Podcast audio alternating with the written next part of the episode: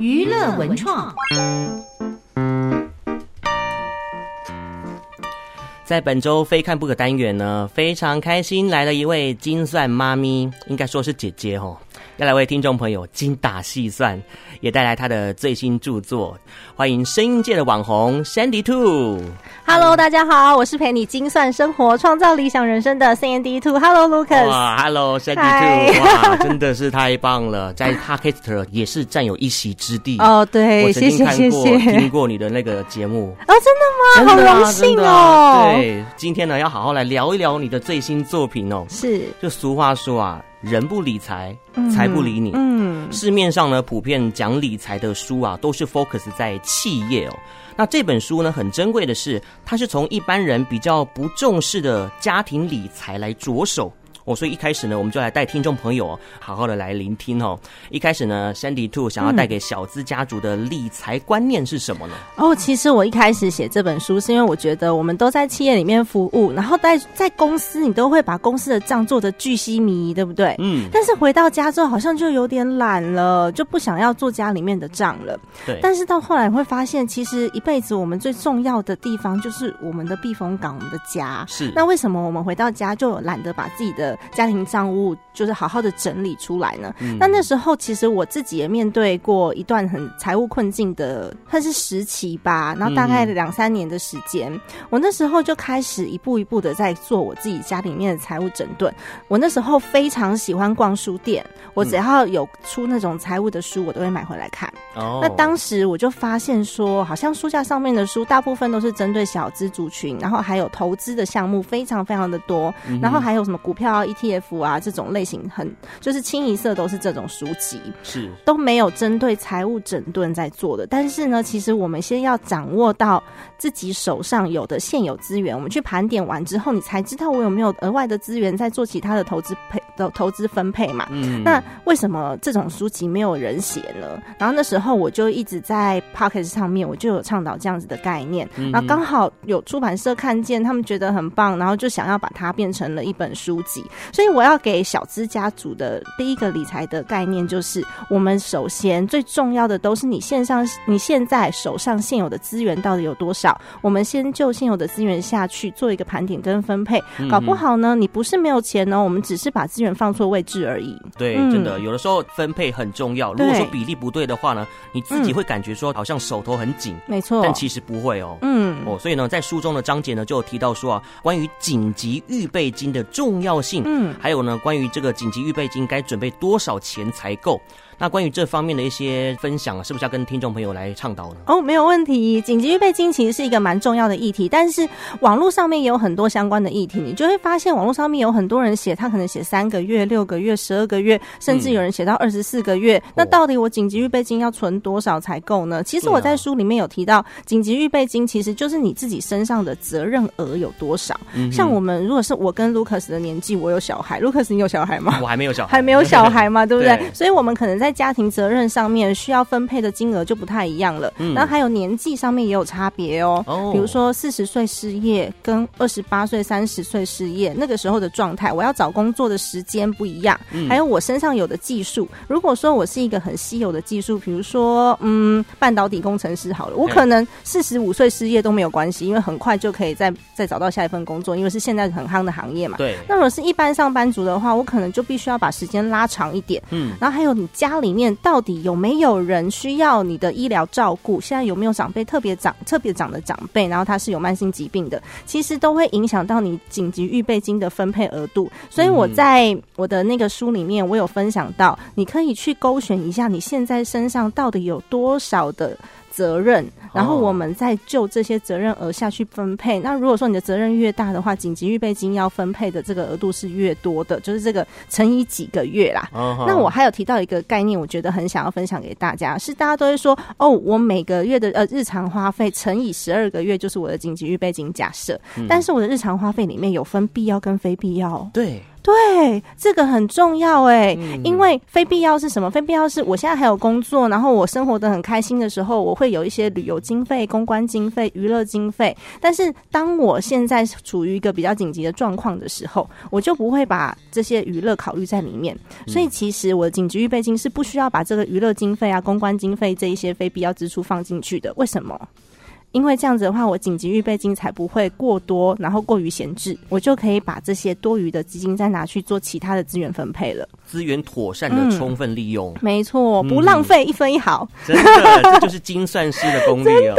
哦，那这个家庭账户配置建议四加一，也是这一本书透露一些重要的观念哦。分别是哪一些 paper 呢？哦，四加一其实是我跟大家分享，我觉得比较重要的几个账户你必备的。嗯、但是呢，如果说你去盘点过你自己的家庭状况，有可能会增加。对，但是这四个，第一个就是我每天生活要用的钱嘛，我必须要先呃透过记账或是透过做预算的方式，嗯、先把我每个月要用的钱留下来，这个是第一个重要的账户，否则我就是大。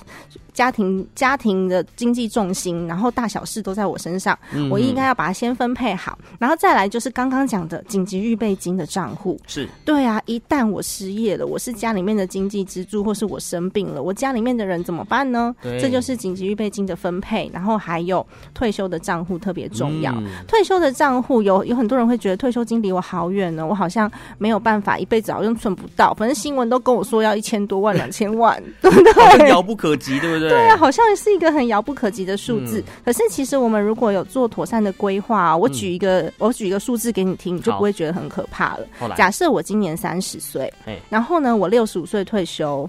然后有三十五年的时间，我可以做，我可以做复利滚存。其实你在网络上面去找那个复利计算机算就可以了，你只要打复利计算机，网络上面都有。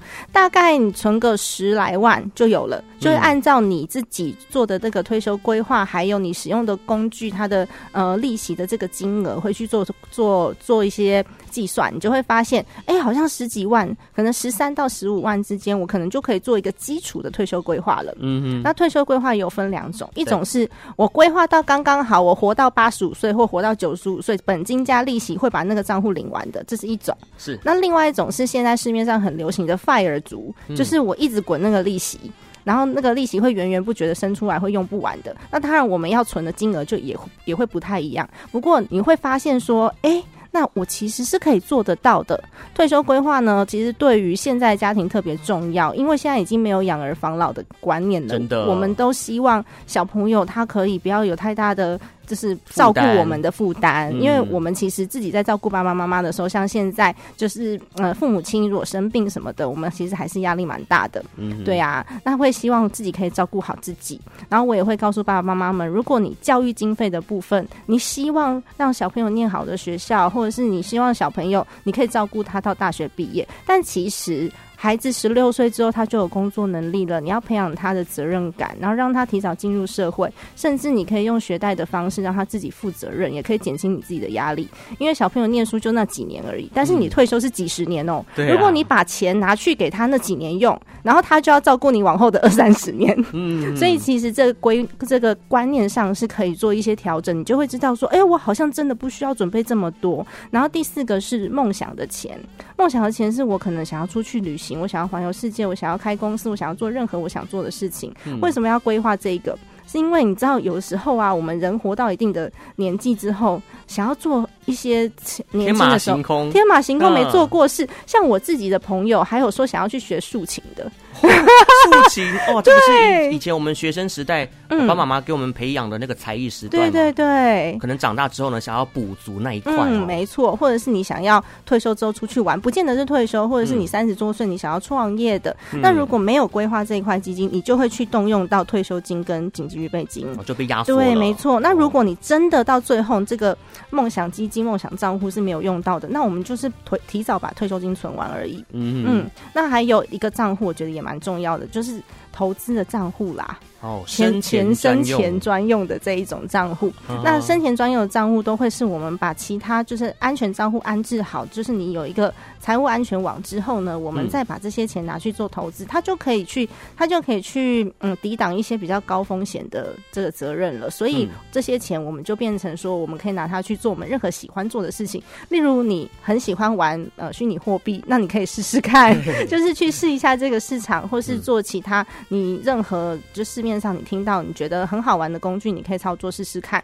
但是在前提就是我们要先把家庭安全网，我们这个账户该分配的就先分配进去了，不要去干预到我现在的生活。那其实这个生前用的投资账户就可以满足你其他你自己的嗯投资的这些摩摩拳擦掌这些欲望。呃，要做好这个风险管理、风险管控是的，嗯、很重要、嗯、哦。既然讲到的是家庭理财方面，嗯、有的时候钱算的太清楚，夫妻间容易伤感情，有没有？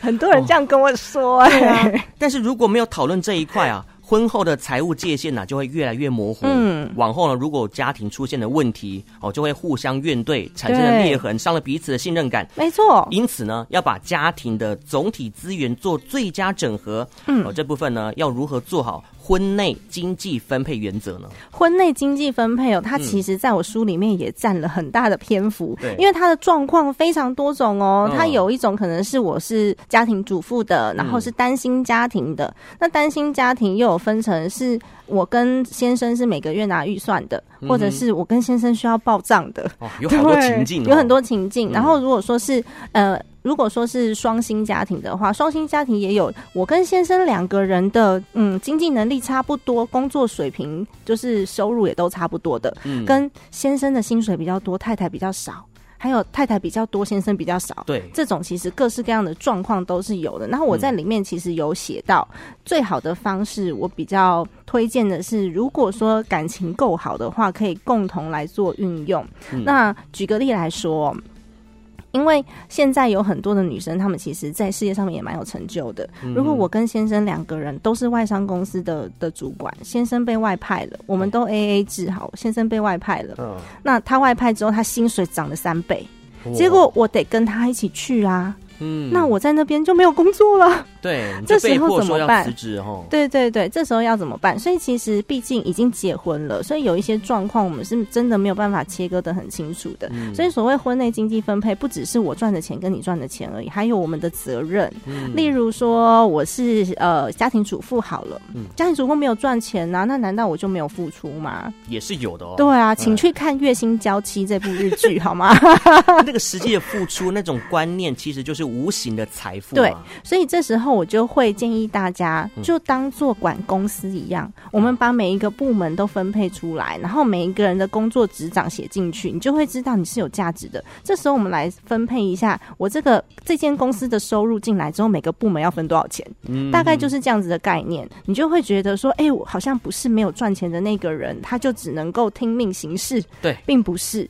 对，那这也要一些女孩子的自我认知，要有底气呀。我们知道我们自己做的事情是有价值的，其实就可以了。那先生也要有这样子的认知，那你就可以用一些工具。去跟他讨论，或者是我们一起讨论未来的计划，然后还有我们一起分配资源。这时候先生就会知道说：“哦，你也是很重要的，没有你我不行。”两人互相成长，相辅相成，嗯、共同未来的这个目标，对，就可以如此美好哦。嗯、没错。好，今天因为时间的关系，最后最后我再问一个私心的问题：哦、有哪一些维持家计平衡的好习惯呢？家计平衡的好习惯啊？嗯、我自己觉得比较重要的是做预算制啦。预算制，对对对，因为。因为我自己其实呃曾经有一段时间我是记账记得非常细的，所以我对于我自己的呃我自己的那个预算的掌握度是比较高的，嗯、所以现在我其实已经没有这么 这么纠结在每一分每一毫都要记账都要合账，其实不会，嗯、因为有很多什么嗯。呃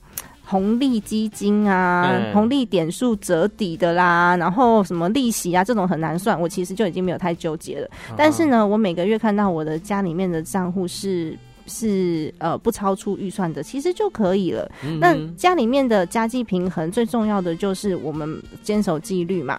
那如果说我可以在我可以控制的范围之内把我的家计维持好，然后我可以。也很有底气的把我这个所有的支出拿来摊出来跟先生讲说，你看我多负责任，我就是买这些，这是煮给你吃的，你知道吗？是，其实就可以。其实我们在管账的同时，也把管感情给管好了，因为它其实就是你们另外一个沟通的议题跟沟通的桥梁。嗯哼嗯，更多详细的有趣资讯呢，都是在这本书中哦。家计力小资家庭必读的财务整顿宝典。那如果说听众朋友呢，对这样的一个话题很有兴趣，想要 follow Sandy Two 的的话呢，要去哪里找到你？